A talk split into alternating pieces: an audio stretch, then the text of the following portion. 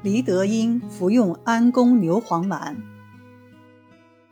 一九九六年十二月，越南国家主席黎德英在家洗澡时突发脑出血，经河内幺零八军医院抢救，病情有所缓解，但依然失语、嗜睡、四肢瘫痪，已经有一个多月了。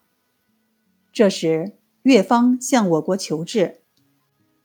我国派出了医疗队，采取中西医结合治疗方案，其中包括服用安宫牛黄丸。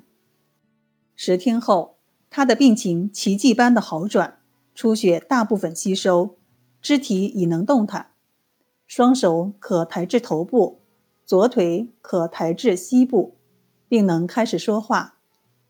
又过了一段时间，说话能力恢复正常，上肢功能良好。能自行站立，并能签署文件。中国专家救治黎德英主席的故事不胫而走，在越南广为传颂。他们把中国医生描绘成神医，一些人还把李主席的起死回生归功于安宫牛黄丸。不少越南代表团访华时，都要想方设法带回一两丸。黎德英夫妇也托人买回两千美元的安宫牛黄丸，放在身边备用。